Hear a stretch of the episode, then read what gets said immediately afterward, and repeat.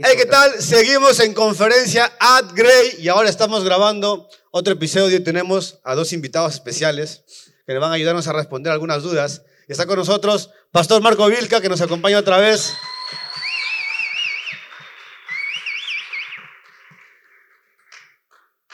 Y Pastor Sergio Bustamante. ¿Qué tal, pastores? ¿Cómo les ha ido? En- bueno, ustedes están acá desde ayer. Tuvimos un tiempo con los voluntarios, tuvimos un tiempo muy bonito ayer de compartir con ellos y de orar con ellos. ¿Cómo les está recibiendo Trujillo? Pastor Marcos, después de muchos años nos está visitando por acá.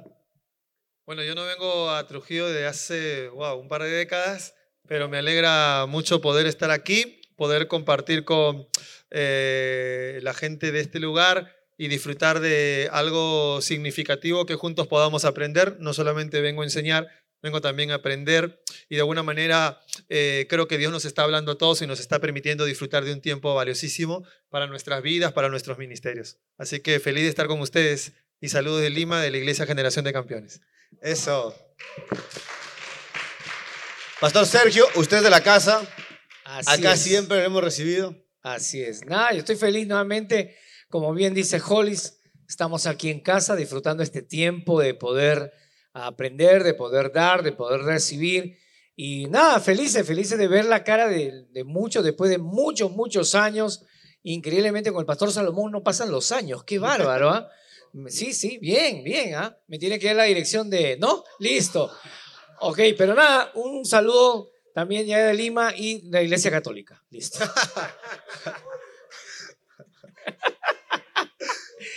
Nah. Queremos, hay, muchas preguntas que la gente ha estado haciendo acerca del trabajo que hacen ambos. Estamos contentos porque eh, nos visitan acá y vienen a sumar al liderazgo de la ciudad a muchos de los jóvenes y de nuestros hermanos que trabajan dentro de la iglesia. Y admiramos el trabajo de usted, Pastor Marcos, allá en Generación de Campeones. Y nos gustaría que nos cuente un poco eh, cómo nace en usted esta pasión por trabajar con la siguiente generación y cómo nace en usted y en la iglesia que usted dirige de trabajar siempre y apostar siempre por los jóvenes. Bueno, uno de, mi- de mis primeros pasos eh, sirviendo a Dios tiene que ver con liderar jóvenes y eso despertó en mí una pasión por, eh, por poder servirles mejor, por poder aprender un poquito su cultura, su lenguaje, eh, eh, percibir un poquito mejor sus necesidades. De hecho, lo que a mí me motivó a entrar a estudiar al seminario bíblico no fue tanto un llamado pastoral, porque en ese momento no sabía que lo tenía, sino simplemente cómo poder servir mejor a una generación. Y también hubo un autor eh, que marcó un antes y un después en mi forma de ver iglesia y de cómo hacerla para, para, para el tiempo que estábamos viviendo. Y fue el libro Iglesia con propósito de Rick Warren. Eh, me encontré de forma casual con, con sus escritos antes de que el libro llegara al Perú hace muchos años y cambiaron eh, mi forma de ver la iglesia, revolucionaron mi corazón y me hicieron eh, de alguna manera ver que teníamos que hacer iglesia también pensando en la gente de afuera, pensando en la gente que tal vez nunca se animaría a entrar a una iglesia y cómo podríamos crear o construir un puente para poder llegar a sus corazones. Así que de esa forma eh, me involucré eh, eh, en esto que tiene que ver con iglesia generacional, que cada vez apasiona más mi corazón y, y de alguna manera también lo vemos expresado en lo que hoy estamos haciendo como generación de campeones, eh, ya que el 80-85% de gente que asiste son gente joven. Así que feliz, feliz de, de lo que Dios está haciendo en este tiempo conmigo. Está, eh, conozco un poco de cerca el trabajo que hacen ustedes, hemos podido ver lo que hacen en las calles, cómo trabajan con- en, se me fue el nombre de Operación Calle. Operación Calle, se llama, que salen ustedes a Barranco, se van a los lugares fuertes y peligrosos incluso a evangelizar a la gente. ¿Cómo iniciaron con todo ese trabajo allá? Eh, bueno, eh, una vez vi un muchacho en nuestra iglesia que hizo un evangelismo y prendió un fuego en mi corazón de que la gente sí quería evangelizar, porque fue muchas personas de nuestra iglesia, pero que tal vez eh, las formas que utilizábamos no eran las más efectivas.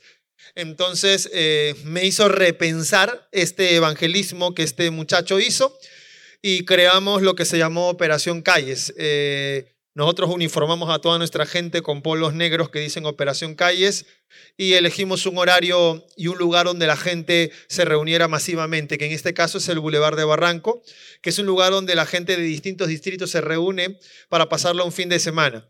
Y entonces, eh, si vas a las 8, 9 de la noche, 10, no hay mucha gente. La gente llegaba a partir de las 11, 12 de la noche. Entonces, nuestro programa de evangelismo eh, comenzó a partir de las 11 de la noche hasta la 1 de la mañana eh, llevábamos un promedio de 150, 200 jóvenes y utilizábamos rap, eh, música, teatro para poder llegar a sus corazones.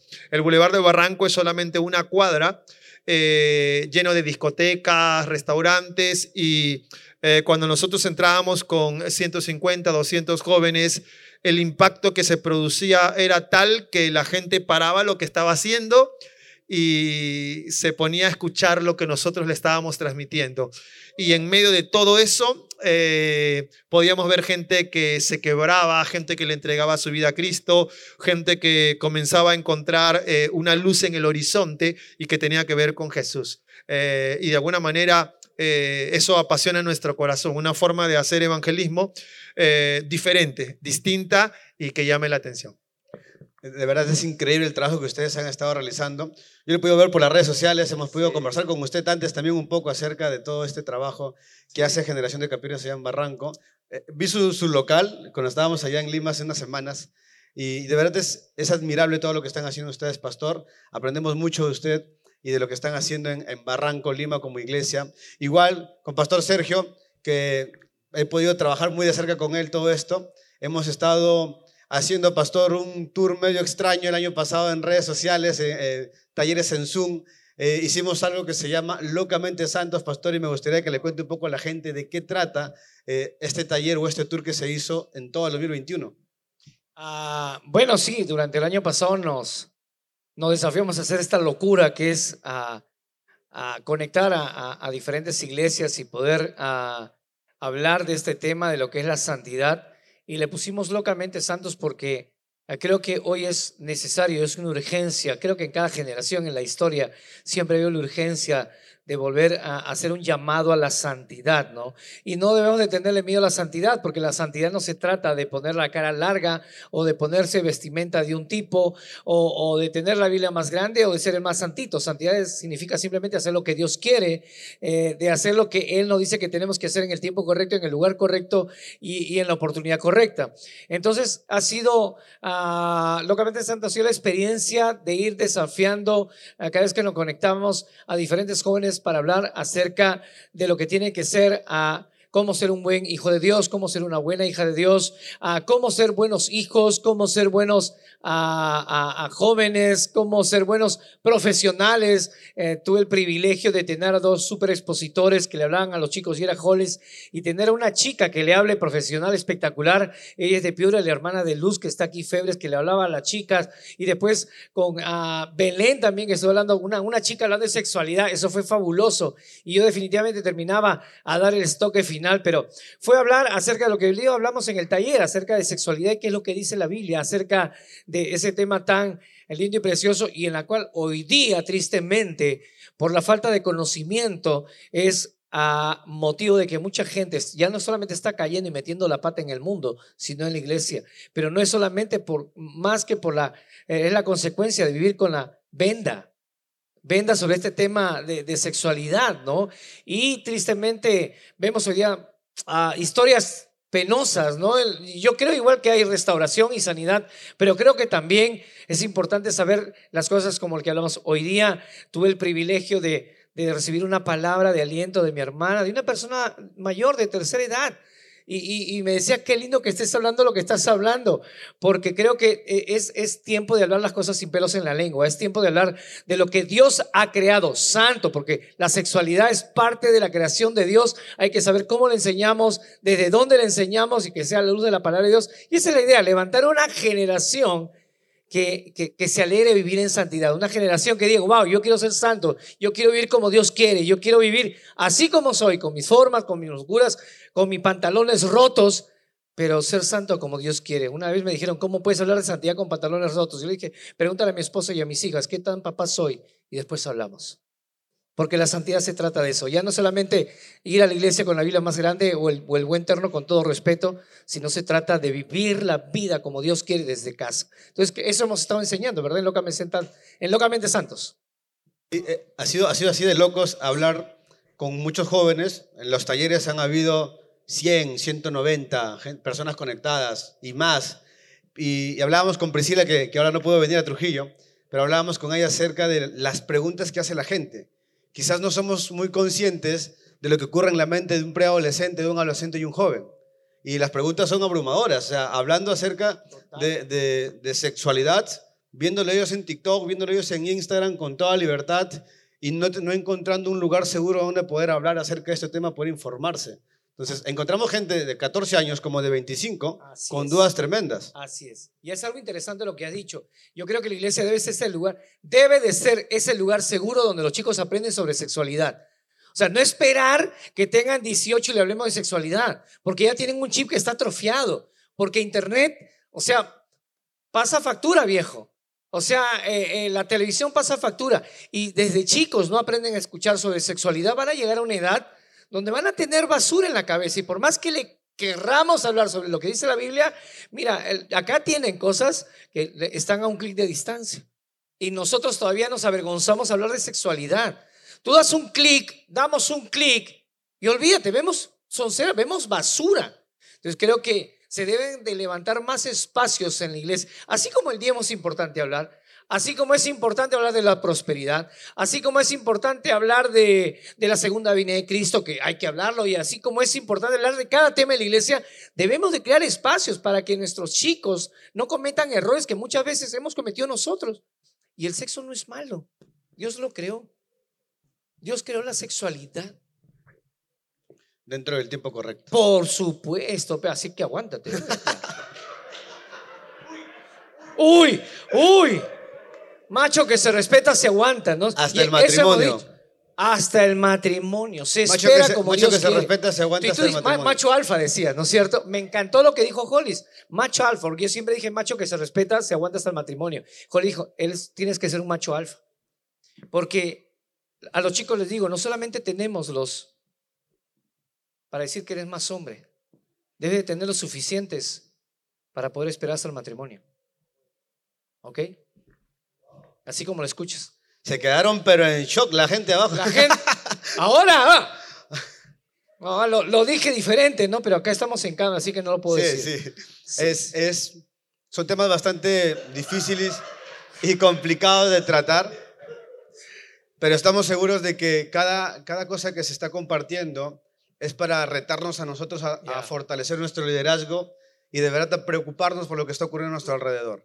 Han habido talleres y plenarias desde la mañana donde hemos estado aprendiendo acerca de lo que está pasando alrededor nuestro. O sea, salimos de, este evento, salimos de esta burbuja mañana y afuera sigue una realidad latente, sigue una generación que tiene a su alcance un montón de información. Pastor Marco lo decía en la mañana en su conferencia, que tiene un clic, ayer también hablamos de eso, ¿no? que tiene un clic de cambiarse de iglesia, para cambiarse de repente incluso de doctrina, para ex- buscar, informarse cualquier otra cosa así de rápido.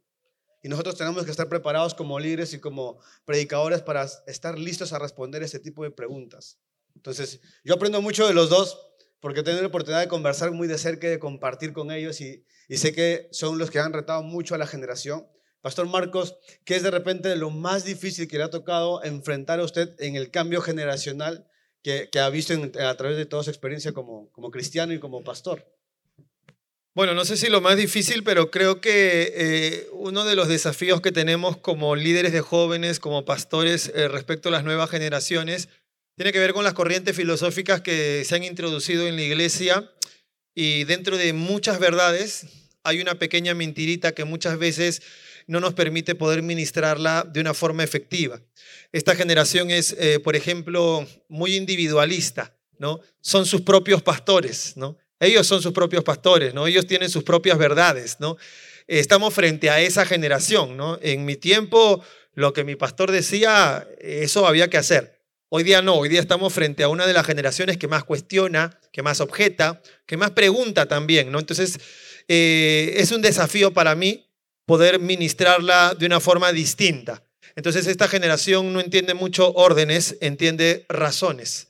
Entiende razones. Entonces yo creo que eh, tenemos que darle una lectura a cómo se está, a cómo está desarrollándose esta generación, a, cómo, a cómo vive para poder ministrarla efectivamente. Entonces, esta generación eh, valora más el que nosotros le escuchemos, eh, valora más el que les mostremos argumentos, razones, valora más que sus líderes, que sus pastores eh, estén preparados, estén listos para ofrecer respuestas a sus inquietudes más profundas. ya no es suficiente solamente con dar una indicación. Y para mí, eso me ha retado mucho a leer, a instruirme, no solamente con cosas o contenidos que se construyen dentro de la iglesia, sino también fuera de la iglesia. Me ha llevado a ver películas y a ver contenidos de lo que la gente que no es de la iglesia está diciendo acerca de la iglesia y está diciendo acerca de mi fe. Y es importante que yo de alguna manera pueda darle una lectura a eso. Hay un versículo en la Biblia que dice que nosotros no debemos ignorar las maquinaciones del enemigo. Si no sabemos cómo trabaja el enemigo, va a ser difícil que nosotros podamos ministrar esta generación. Para mí, uno de los retos más importantes es justamente eso, ¿no? Es poder darle una lectura a esta generación, ver eh, cómo es distinta a la anterior y de esa forma poder dar en el blanco para poder ministrarla efectivamente, ¿no? Y otro de los desafíos tiene que ver con, eh, para nosotros como iglesia, con mensaje entendible. O sea, para nosotros el mensaje entendible no es solamente una bonita forma de predicar o una bonita forma de mostrar un contenido. Para nosotros es fundamental. Si la gente entiende el Evangelio, lo va a creer y lo va a obedecer. Pero si no lo entiende, difícilmente lo va a aceptar en la historia de Felipe y el etíope, que tal vez la conoces, había un etíope que estaba leyendo una porción de la escritura, pero dice que no la estaba entendiendo. Y cuando se le acercó, Felipe le preguntó, ¿entiendes lo que lees? Y él le respondió, ¿cómo entiendo si nadie me explica? Y la Biblia dice que Felipe le explicó el Evangelio, ¿no? Y él entonces creyó. Y después dijo, eh, ahí hay un poco de agua, ¿qué impide que yo sea bautizado? Entonces yo siempre digo, se bautizó porque creyó y creyó porque entendió. Entonces hacer mensaje entendible no es una opción, es una obligación para nosotros como ministros. Algunos de nosotros nos han dicho, esa es tarea del Espíritu Santo. Tú predica y el Espíritu Santo le va a hacer entender. Bueno, si así hubiera pensado Jesús, no hubiera sido tan creativo para poder enseñarnos. Pero nunca el Espíritu Santo le dijo a Felipe, tranquilo que yo me encargo sino que lo que el Espíritu Santo solamente le dijo a Felipe fue, acércate a ese carro donde está el etíope. Pero quien se encargó de hacerle el mensaje entendible fue Felipe. La tarea de nosotros como iglesia es mostrar un mensaje entendible y coherente. Eso es importante. Entonces, un desafío para mí es que el mensaje sea entendible porque dependiendo de eso es que la gente pueda creer en el Evangelio. Y un último y tercer desafío que yo tengo respecto a la iglesia es que la iglesia sea más humana, sea un lugar donde la gente pueda ser más real, más sincera, más vulnerable, más como es, ¿no?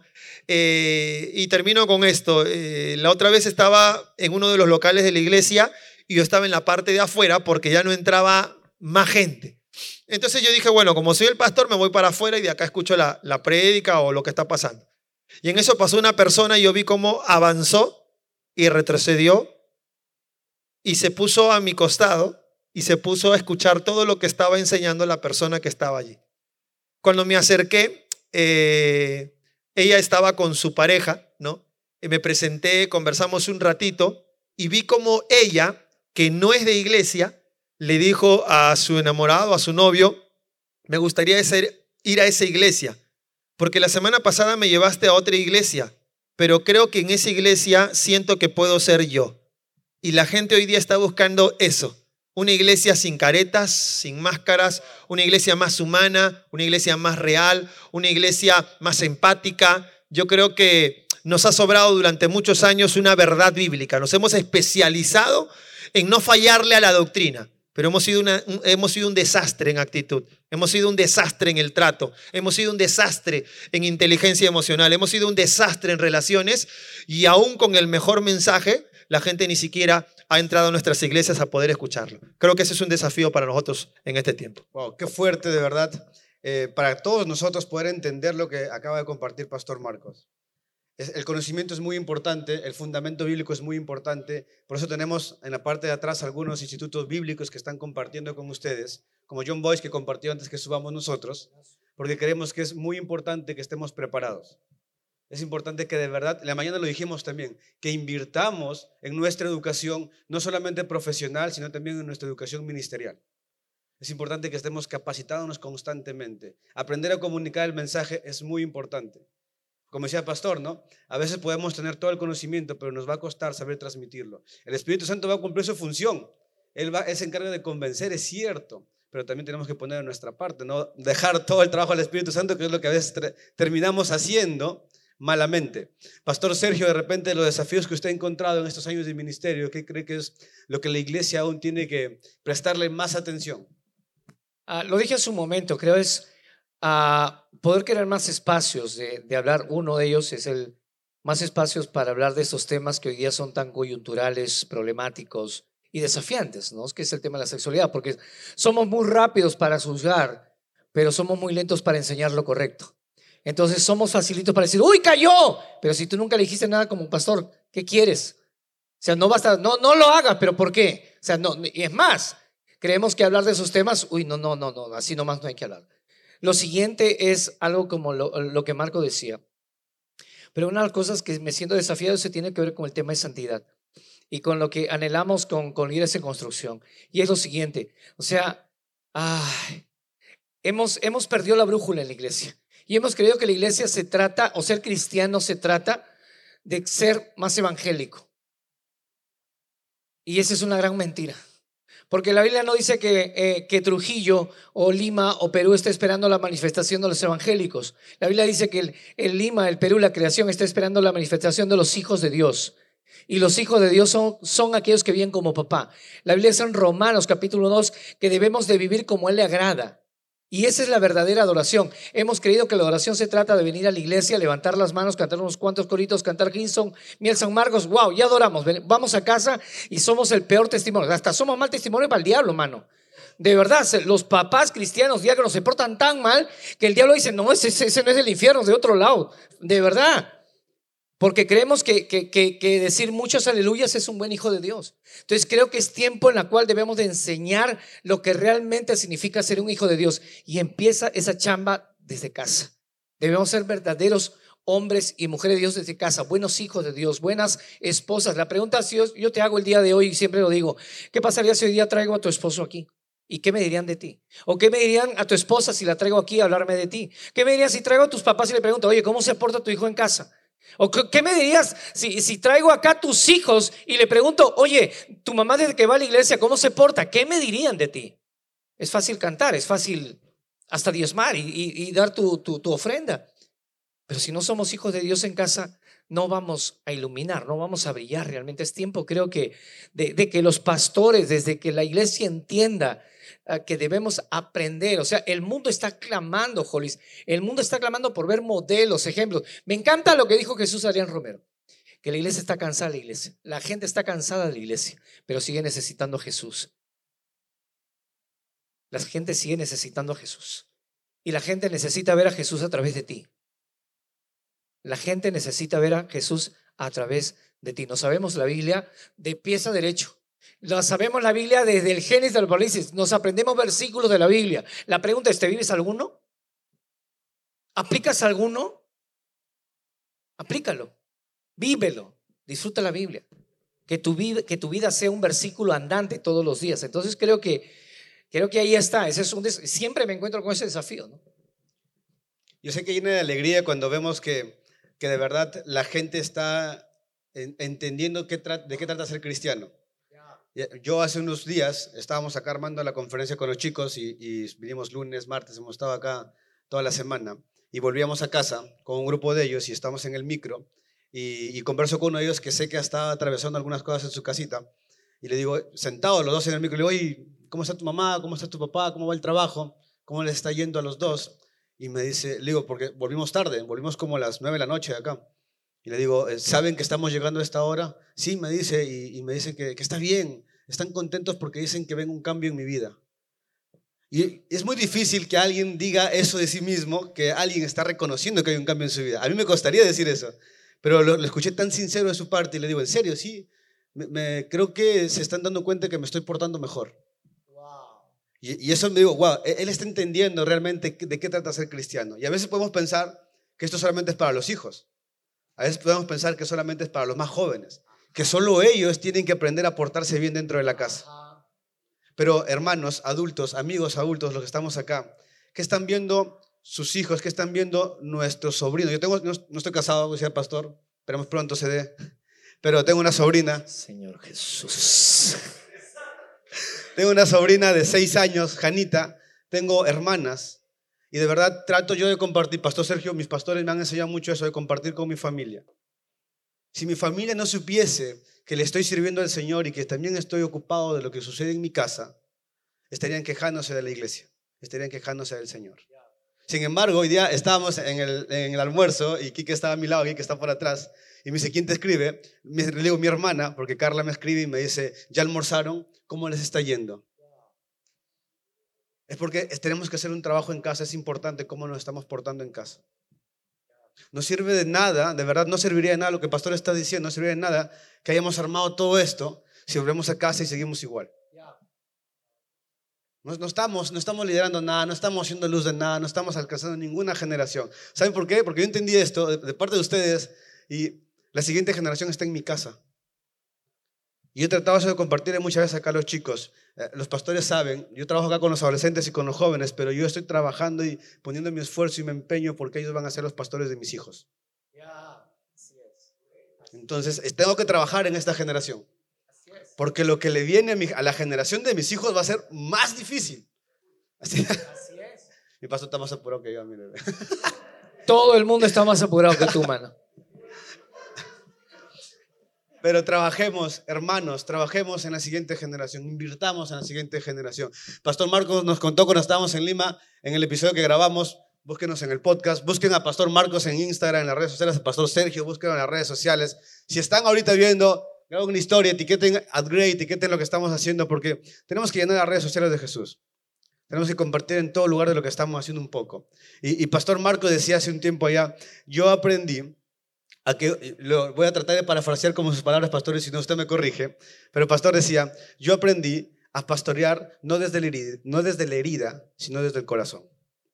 Si a mí mis pastores no me apoyaron, decía Pastor Marcos, yo voy a apoyar a los jóvenes. Y eso yo lo escuché de usted y yo lo viví con mi pastor. Algo que aprendí eh, es a no ministrar desde el trauma, sino desde el principio, desde lo que dice la Biblia, ¿no? Eh, he sido retado a confiar en una generación, ¿no? Pero no necesariamente tuve eh, los mejores pastores, ¿no? Eh, siempre encontré o un pastor o un anciano en la iglesia que buscaba cómo frenarme, cómo oponerse, ¿no? En la iglesia de donde yo vengo se despertó mucha envidia, muchos celos, muchas cosas, ¿no? Eh, y aunque yo perdoné en su tiempo, eh, eso yo, decía en ese tiempo, ¿no? Si a mí algún día Dios me permite guiar una generación, yo voy a confiar en ellos, yo voy a afirmarlos, voy a abrazarlos, voy a alentarlos, voy a impulsarlos, voy a pavimentarle el piso a la próxima generación, a pesar de que no me lo pavimentaron a mí. Entonces tú eliges si ministras desde el trauma o desde el principio, desde lo que Dios enseña en su palabra. Y algo que aprendí es a confiar en la próxima generación. Y le doy la oportunidad a muchachos de 17 años, de 18, de 20 años, que puedan hacer cosas significativas en nuestra iglesia. eh, y les doy las oportunidades que yo no tuve. Y les doy los recursos que yo no tuve. Y les doy la plataforma de nuestra iglesia que yo no tuve. He aprendido a, de esa forma, amar a mi generación.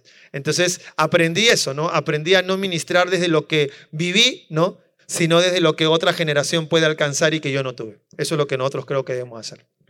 Wow. Eh, hay una pregunta que quiero hacerle a ambos y es, y sé que muchos de repente han enfrentado esto, vamos a enfrentar esto, yo lo he enfrentado, pero ah, cuando ponemos la confianza en, en alguien joven y este joven se equivoca, ¿qué tenemos que hacer? Disciplinarlo, mandarlo atrás. Claro, ¿sí o no? Claro. Como tiene que ser. Ah,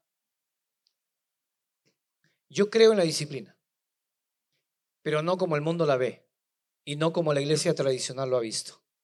Fallaste, te callas, te aparto, te incendio, te meto fuego porque me lo hicieron a mí. A mí me apartaron cuando fui adolescente. Yo fallé. Por supuesto que he fallado. No soy Dios, no, soy ángel, no me llamo Espíritu ni Santo y soy bien travieso, pero me apartaron, me humillaron, eh, porque se quería que esa era la forma disciplinar. Y cuando la Biblia habla de disciplina, habla de entrenamiento. Porque la forma de disciplinar es como el pastor disciplina a la oveja perniquebrada. ¿Por qué le dicen la perniquebrada? Porque la ovejita que se escapa, ¿no es cierto? Que la, la, la, la, que se porta mal en la manada, lo que hace el pastor es le quiebra la canilla. Después, ¿qué hace? La venda. Después, ¿qué hace? ¿No es cierto? Porque se portó mal, le dio ta, ¿Qué hace? Se la pone en el cuello. ¿Han visto esa figura ¿Han visto esa figura que hay en, salen los pósters, ¿no es cierto?, de, de, Jesús o el pastor con su ovejita aquí, con la patita amarrada, ¿la han visto? Ok, y la tiene acá. Después de tenerla acá y esa patita se sana, ahora le quita la venda y, le comienza a ayudar a caminar. Y después de ayudarla a caminar, esa ovejita nunca más se aparta de su pastor. Y eso se llama entrenamiento. Y eso lo vemos como lo ha hecho el apóstol Careca con Cueva.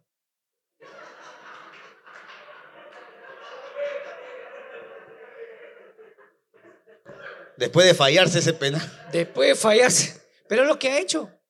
Señores, es lo que ha hecho. Es que eso es disciplina. Eso es disciplina. Eso es, pero, eso es trabajar con. O sea, no podemos, o sea, como dice Jesús, o sea, aquel que no ha pecado, que tire la primera piedra, pero si no, o sea, por favor. Entonces yo creo que un abrazo puede ayudar más que un dedo estirado. El bendecir a alguien, darle un beso a alguien, ayuda más que simplemente apartarlo y hacerlo a un lado y criticar y decirle a la gente no te acerques a él.